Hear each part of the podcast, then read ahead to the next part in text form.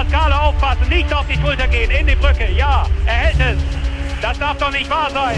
Ringercast, der wöchentliche Podcast mit Malte Asmus in Zusammenarbeit mit dem Deutschen Ringerbund auf meinsportpodcast.de. Herzlich willkommen zu einer neuen Runde des Ringercasts hier auf meinsportpodcast.de. Mein Name ist Malte Asmus und ich begrüße euch wieder hier in unserem wöchentlichen kleinen Rückblick auf die Bundesliga der Ringer. Und das mache ich natürlich auch in dieser Woche nicht alleine, diesen Rückblick, sondern da ist wieder der Kollege Julian Hemmerich vom Deutschen Ringerbond aus der Medienabteilung mit dabei. Hallo Julian. Schön, dass du wieder mit von der Partie bist und du dich am Wochenende wieder ins Ringen reingekniet hast, dich äh, vorbereitet hast auf die Duelle im Südwesten, im Südosten und im Nordwesten der Ringer Bundesliga. Und wir starten auch mal ganz schlank im Südwesten und zwar mit dem KSV Köllerbach. Der hatte auch am vierten Kampftag der Ringer Bundesliga mal wieder keine Mühe mit dem Gegner. In Freiburg behielt der KSV klar mit 22 zu 2 die Oberhand wollten nur 200 Zuschauer dieses Duell sehen. Julian, hatten die von vornherein gewusst, dass Freiburg da klar gegen Köllerbach unterlegen sein wird? Ja, gut, wir haben es natürlich mittlerweile eigentlich jede Woche angesprochen. Ähm, Köllerbach und Adelhausen dominieren den Südwesten. Äh, Köllerbach hat auch in der Aufstellung de, das ein oder andere probiert, hat mal, ich sage jetzt mal, hier und da einen schwächeren Athleten gestellt, ähm, in 130 überraschenderweise den starken Schwergewichtsfreistiler aus der Ukraine gebracht. Das ist allerdings gehörig schiefgegangen. Ähm, sonst, ja, war wohl allen Beteiligten klar, dass Freiburg keine Chance hat. Und das wussten auch beide Mannschaften vorher und dementsprechend haben auch beide Aufstellungen dann ausgeschaut. Alexander Kozianewski, das war der Mann, den du eben angesprochen hattest. Er hatte verloren gegen Maximilian Remsberger mit 0 zu 1 und die zweite Niederlage, die hatte Tarek Mohamed Abdelslam Sheble Mohamed eingesteckt gegen Michael Bradu, aber das waren wie gesagt die einzigen beiden Punkte gegen die RKG Freiburg 2000, die am Ende dann mit 2 zu 22 zu Hause unterlegen hatte. Du hattest den anderen großen Favoriten im äh, Südwesten schon angesprochen, Adelhausen natürlich, die hatten Heimkampf, die haben gegen Urloffen gekämpft und mit 19 zu 9 am Ende gewonnen, wobei man sagen muss, die Urloffener haben sich dann aber trotz der Niederlage ein paar Fleißkärtchen verdient. Das war gar nicht so einseitig, wie man jetzt vom Ergebnis glauben darf. Nee, auch hier ähnlich wie bei Köllerbach muss man sagen, äh, Adelhausen hat schon ein bisschen was ausprobiert. In, in 61 hat man zum Beispiel mal den Athleten für die Rückrunde für 57 Kilo Griechisch ausprobiert. Ähm, da hat er gleich auch verloren, auch gegen einen eigentlich 57 Kilo Kämpfer. Ähm, also hier und da setzen die Favoriten schon mal ähm, da auch ein bisschen den Blick in die Zukunft und probieren schon mal die eine oder andere Variante in der Aufstellung aus. Ähm, Trotzdem, Urlaufen insgesamt eine ausgeglichene Truppe. Man muss auch sagen, sie hatten da eigentlich in jedem Kampf, äh, jeden Kampf offen gestalten können, bis auf 86 Griechisch. In 75 Griechisch gab es leider keinen Kampf, weil der Kampfrichter den äh, bulgarischen Athleten auf Seiten von Urlaufen wegen einer Hautveränderung abge äh, abgewiesen hat an der Waage. Da wäre vielleicht sogar ein vierter Sieg für Urlaufen drin gewesen und dann hätte das Ergebnis noch ein bisschen enger ausgeschaut, ja. Aber insgesamt kann man sagen, zu Urloffen, es läuft jetzt ergebnistechnisch noch nicht 0 zu 8 Punkte, aber sie sind dicht dran. Also irgendwann äh, fällt der Hammer vielleicht mal. Irgendwann äh, schlagen sie dann doch mal zu.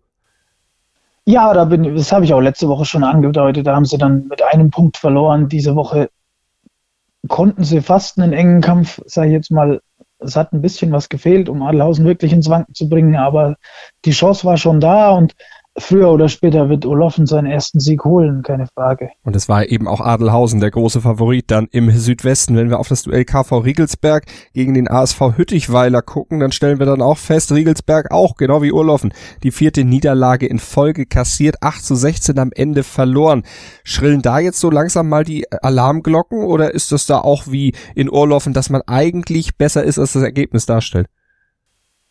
Ja, Natürlich hat man wieder verloren. Ähm, auch für mich etwas überraschend deutlich, muss ich ehrlich zugeben. Ähm, da hat man dann einfach mit den, den Viererwertungen, die man hergibt äh, gegen die starken Ausländer, hat man dann einfach keine Chance mehr, den, den Mannschaftskampf zu gewinnen. Ähm, dennoch gibt es super viele enge Kämpfe. Also ich möchte nicht sagen, dass Riegelsberg da komplett chancenlos ist in dieser Liga. Äh, dennoch muss man sich gehörig strecken, um, um auf jeden Fall Anschluss zu halten, ja. Allerdings, das Feld hinter den zwei Spitzenmannschaften ist ausgeglichen. Da kann jede Woche mal irgendwo einer ausfallen oder nicht verfügbar sein und schon sieht das ganze Ergebnis ganz anders aus. Äh, also die Segel streichen braucht man jetzt natürlich noch nicht. Wir haben ja auch erst vier Kämpfe absolviert in dieser Ringer-Bundesliga. Da ist noch ziemlich viel dann auf jeden Fall zu kämpfen, noch im weiteren Verlauf der Saison. Und wir haben hier im Ringercast auch noch ein Duell aus dem Südwesten, auf das wir eingehen müssen. Es gab das Duell RG Hausen-Zell gegen Heusweiler und das endete mit einem 17 zu 9 Heimsieg für die RG Hausen-Zell. Die konnte sich durchsetzen und das, obwohl Hausen-Zell sogar in Unterzahl antrat, eine Gewichtsklasse, nämlich die 75b, unbesetzt lassen musste. Ralf Wagner, der sportliche Leiter der RG Hausen-Zell, erläutert uns mal den Grund. Tut mir erstmal leid, dass wir da nur Ringer aufstellen konnten, aber wir haben einfach ein bisschen dieses Jahr die Seuche am Hacken wir haben drei Schwerverletzte mit ihren Ellbogen auskugelt. Äh, Mundi ist nicht ganz fit. Dann der Tobi Greiner natürlich mit seiner Schulter, der ist halt auch noch nicht ganz da. Die müssen wir jedes Wochenende ersetzen. Mit drei Mannschaften eigentlich äh, nahezu fast unmöglich. Wir probieren immer alles. Die Woche, ja, der Heiner studiert, der ist halt auch nicht da, der ist halt auch immer Deswegen muss man mit halt in der ersten, das 75 Schwerlauf leider Gottes, aber der, der, Gegner war jetzt auch kein äh, Unbekannter. Von dem her, ja. In der zweiten, genau das Thema, das Ziel, wir müssen halt die Leute von unterhochziehen, aus der dritten, deswegen war halt auch in der dritten Mannschaft ein bisschen schwach besetzt, aber im Moment äh, ist es personell einfach nicht machbar, dass wir da überall mitstellen können. Und trotzdem glückte der Sieg gegen die Mannschaft von Shakan Chakmak, der die Niederlage irgendwie allerdings auch schon einkalkuliert hatte. Ich habe gewusst, wenn wir stark stellen, dann haben wir keine Chance. Weil, äh, aber dass wir dann nachhinein zu hoch verlieren, schade. Ich glaube, ich schieße alle ganzen Fuß hin. Für 300 Kilometer, aber sonst, ja. Ich hoffe, die haben eine schöne Runde. Die Mannschaften sind ausgeglichen, für die Zuschauer gut. Wenn die komplett stehen können, gegen Kellerbach, Adlerhausen auch mitringen, bin ich der Meinung. Ja, und, äh, das, das war das Ding interessant und ich hoffe, dass das so weitergeht. Ja. Und wie es weitergeht, das könnt ihr natürlich hier im Ringercast auf meinsportpodcast.de verfolgen. Wir berichten jede Woche aus der Ringer Bundesliga und schauen jetzt mal auf die Tabelle im Südwesten. Und da sehen wir KSV Köllerbach und TuS Adelhausen, die beiden Favoriten mit 8 zu 0 Punkten an der Spitze. Dritter Heusweiler 4 zu 4 Punkte, genauso wie der vierte, fünfte und sechste, also Hüttichweiler, Hausenzell und Freiburg 2000 alle mit ausgeglichenem Punktekonto und Orloffen und Riegelsberg auf 7 und 8, die haben 0 zu 8 Punkte aktuell auf der Habenseite. Soweit zum Südwesten. Kurze Pause und dann geht's in den Südosten und da mussten die Red Devils Heilbronn ja Wiedergutmachung leisten für die krachende Niederlage letzte Woche im Spitzenkampf in Burghausen. Hören, was andere denken auf meinsportpodcast.de. Willkommen bei meinsportpodcast.de. Wir sind Podcast. Wir bieten euch die größte Auswahl an Sportpodcasts, die der deutschsprachige Raum so zu bieten hat. Über 20 Sportarten, mehr als 45 Podcast-Serien, über 9000 veröffentlichte Podcasts und über 5 Millionen Podcast-Downloads allein im Jahr 2018. Wir sind Podcast. Wir sind meinsportpodcast.de. Wir kommen in den Südosten der Ringer Bundesliga hier im Ringercast auf meinsportpodcast.de und Julian, da können wir sagen, die Red Devils Heilbronn nach der 0-23 Niederlage letzte Woche in Burghausen, die haben zu Hause zurückschlagen können. Sie feierten jetzt einen 21 zu 5 Erfolg über Johannes Nürnberg. Wir hören mal den Trainer Patrick Nuding. Also nach dem Kampf von Burghausen hat ja mehr, mehr oder weniger jeder darauf gewartet, dass wir am Boden sind. In den äh, in der Social Media wurde ja berichtet auch, dass das nicht gut für unser Team ist. Dazu muss ich sagen, dass die Jungs auch in Burghausen, die wir auf der Matte waren, alles gegeben haben. Und heute denke ich mal, dass wir wieder stolz sein können, mit so einem Ergebnis äh, den Kampf beendet zu haben. Was für mich natürlich wichtig ist, dass jeder dann den Punkt noch holt für die Mannschaft, so wenig wie möglich abgibt und sein Bestes gibt. Und wer die, wer die zwei Heimkämpfe gesehen hat, äh, ich denke mal, der hat auch gesehen, dass unsere Jungs ihr Herz auf der Matte lassen. Und wie gesagt, als Trainer Freude natürlich sowas. Würdest du auch sagen, das sind jetzt wieder die Red Devils Heilbronn, wie wir sie eigentlich kennen und wie wir sie eigentlich erwartet haben? Ja, natürlich hat man im Vergleich zu letzter Woche äh, die Aufstellung wieder, äh, ich sag mal, näher an das Optimum gebracht. Ja, die deutschen Spitzenathleten fehlen immer noch. Dennoch hat man wieder Eigengewächs Eddie Pop reingebracht, hat den Russen den 80 Freistil wieder aufgestellt. Äh, da steht man natürlich dann, die holen beide eine 4. Also da steht man natürlich deutlich besser als noch in der Vorwoche in Burghausen. Äh, auf der anderen Seite hatten die Nürnberger Doppelkampftag. Den, äh, der Serben kommen wir gleich noch dazu. Die haben am Sonntag auch noch zu Hause gegen Lichtenfels gekämpft äh, und haben da natürlich auf der einen oder anderen Position auch einen, den einen oder anderen Athleten geschont. Das muss man auch ehrlich zugeben. Also Nürnberg hat da auch drei Athleten draußen gelassen. Ähm, dementsprechend wurde es dann auch so deutlich, wie es am Ende war. Die beiden Mannschaften sind eigentlich etwas enger zusammen. Nichtsdestotrotz, Nürnberg hat quasi für mich einen Fehlstart hingelegt, wollte da ganz klar um die Playoffs mitkämpfen. Ich dachte auch, dass man vielleicht sogar Heilbronn gefährlich werden kann, gerade in der Hinrunde, wenn die deutschen Spitzenathleten noch fehlen. Die Ergebnisse sprechen allerdings eine andere Sprache. Du hattest es schon angesprochen, Doppelkampftag für die Nürnberger erst am Samstag in Heilbronn, am Sonntag dann zu Hause gegen Lichtenfels. Jetzt ist Heilbronn und Nürnberg, das sind jetzt nicht unbedingt direkte Nachbarn. Das ist ja eine schön, schön lange Fahrt, die man da auch auf sich nehmen muss. Aus dem Grund hast du gesagt, hat man schon ein paar Leute geschont. Also dann lieber für das, den stärkeren Gegner dann auch das schlechtere Team aufgeboten, um dann äh, gegen Lichtenfels mit 16 zu 9 dann am Ende die Oberhand zu behalten und diesen Sieg dann auch letztlich klar zu machen. Ähm, ja, es ist natürlich super anstrengend, innerhalb von, ich sage mal, 20 Stunden zwei Kämpfe zu machen.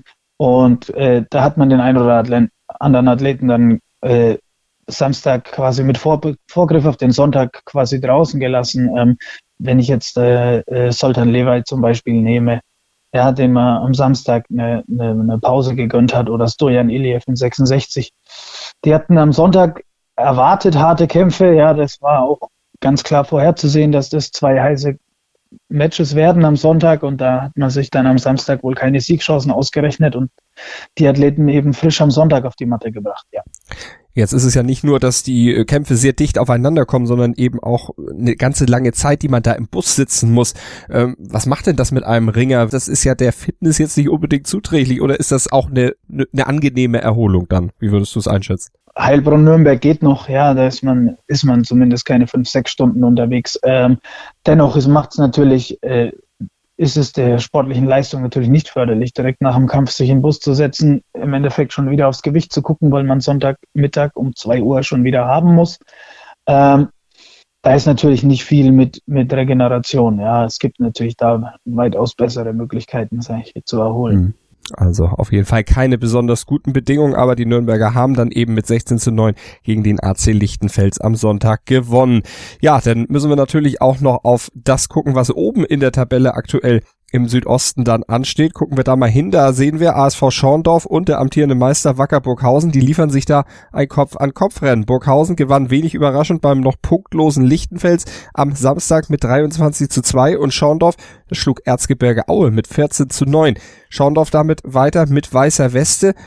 Also auch mit 8 zu 0 Punkten. Wie beurteilst du die Neulinge? Die gehen da mit sehr viel Courage und ja, ohne große Angst an die Aufgaben ran.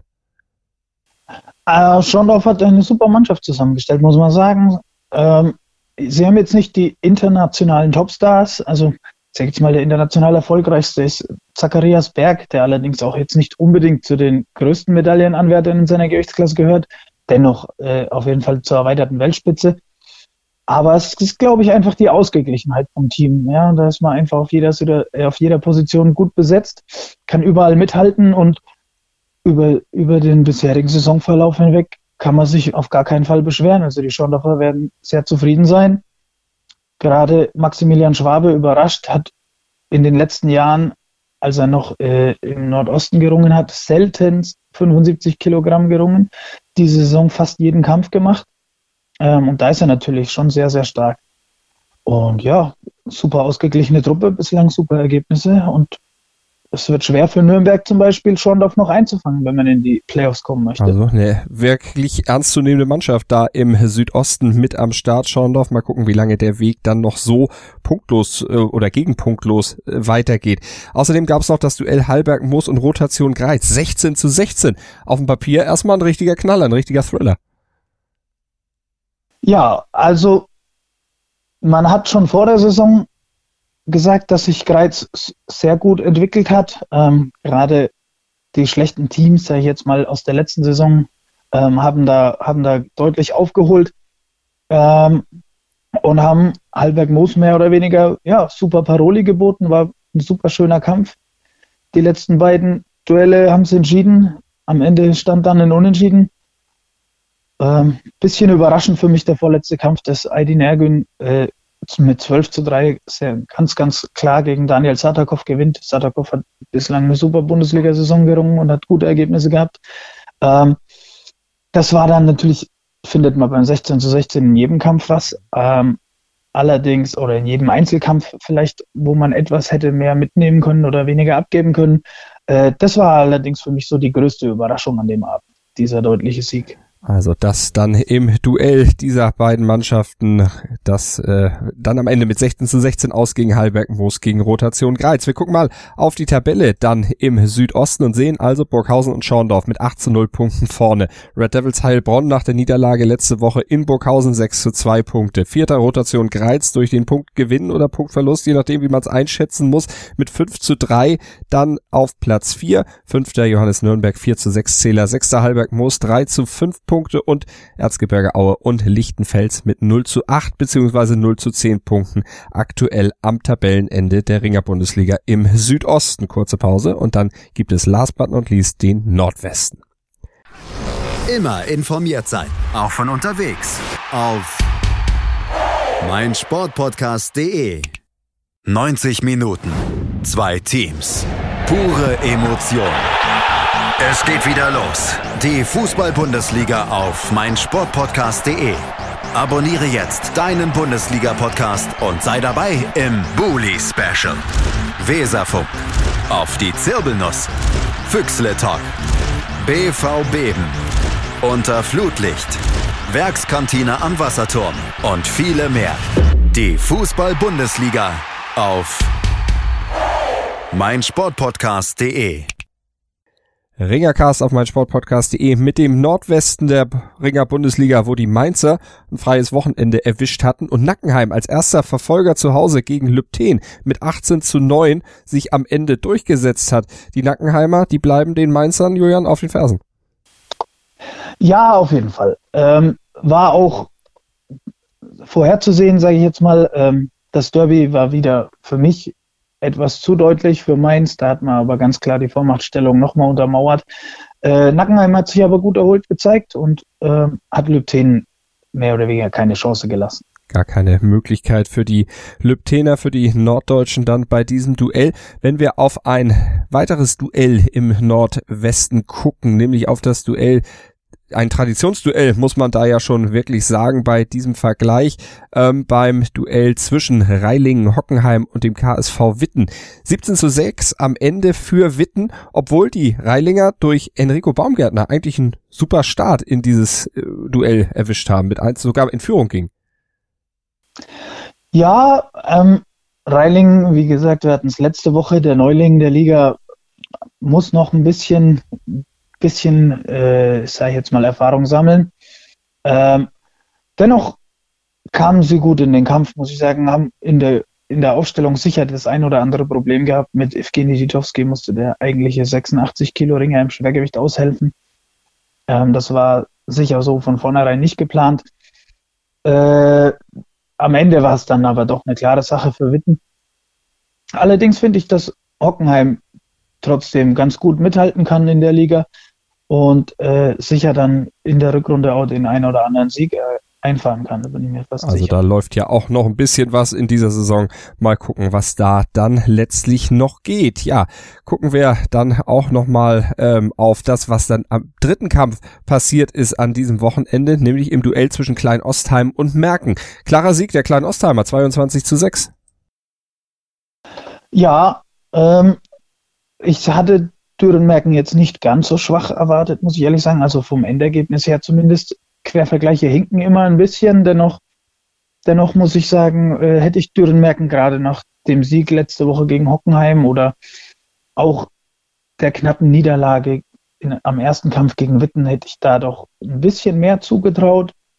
Allerdings hat Klein Ostheim wohl einen Sahnetag erwischt, muss man so sagen, und hat da überaus deutlich mit 22 zu 6 gewonnen. Acht von zehn Mattenkämpfen gingen an die kleinen Ostheimer da, von dann auch gleich vier mit der vollen Punktzahl, mit einer Viererwertung, also vier Mannschaftspunkten. Das kann sich dann schon wirklich sehen lassen und ist dann auch schon eine deutliche ja, Ansage dann für die kleinen Ostheimer, die in der Tabelle ja auch in Richtung Playoffs momentan schielen. Ist jetzt noch sehr früh, das einzuschätzen. Wir haben gesagt, vier Kampftage, da kann man zwar eine Tendenz so grob abschätzen, aber eine richtige Aussage noch nicht treffen. Aber wenn du trotzdem mal so die letzten Wochen dir anguckst, es geht ja so ein bisschen auf und ab bei Klein Ostheim. Was überwiegt denn aus deiner Sicht?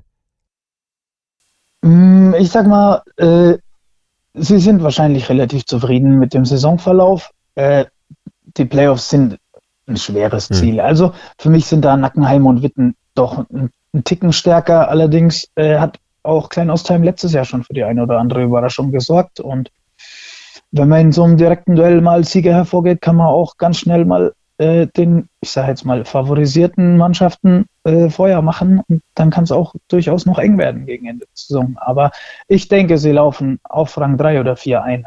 Im Moment stehen sie auf jeden Fall auf Rang 4 mit 4 zu 4 Punkten und damit gucken wir mal auf die Tabelle. Mainz 88, 6 zu 0 Punkte nach drei absolvierten Kämpfen. Die hatten, wie gesagt, kampffrei an diesem Wochenende. Also vorne zweiter Nackenheim mit vier absolvierten Duellen 6 zu 2 Punkte. Dritter Witten 4 zu 2 Zähler dritter, äh, vierter Klein Ostheim, wie gesagt, 4 zu 4 Punkte, fünfter Lübten 2 zu 4 Zähler, Dürenmerken auf 6 mit 2 zu 4 Punkten und Reilingen-Hockenheim aktuell mit 0 zu 8 Punkten noch am Tabellenende. Mal gucken, wie lange noch und wie es weitergeht in der Ringe, Ringer Bundesliga im Südosten, Südwesten und im Nordwesten. Wir bleiben auf jeden Fall dran am Thema. Dann nächste Woche hier im Ringercast auf mein Sportpodcast.de. Malte Asmus bedankt sich bei euch für euer Interesse, fürs Zuhören. Abonniert unseren Podcast, abonniert den Ringercast Feed bei iTunes oder mit dem Podcatcher eures Vertrauens. Lasst uns gerne auch ein paar Kommentare bei iTunes, eine Rezension da oder besternt den Podcast gerne auch, würden wir uns auch sehr drüber freuen. Und wir, das bin nicht nur ich, sondern natürlich auch unser Experte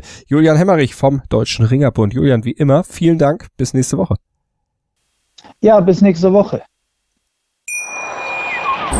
Hey, Malte Asmus von meinsportpodcast.de hier. Ab März geht's weiter mit unseren 100 Fußballlegenden. Staffel 4 bereits. Freut euch auf Zlatan Ibrahimovic, Michel Platini, Cesar Luis Minotti, Paolo Maldini, um nur mal vier zu nennen. Und bis wir mit der vierten Staffel kommen, hört doch einfach noch mal rein in die bisherigen drei Staffeln. Ronaldinho, Sepp Meyer, Gary Lineker, Lothar Matthäus und viele weitere warten da auf euch. 100 Fußballlegenden. Jetzt. Überall, wo es Podcasts gibt. Aufpassen, Pascale aufpassen, nicht auf die Schulter gehen, in die Brücke, ja, er hält es. Das darf doch nicht wahr sein. Ringercast, der wöchentliche Podcast mit Malte Asmus in Zusammenarbeit mit dem Deutschen Ringerbund auf meinsportpodcast.de.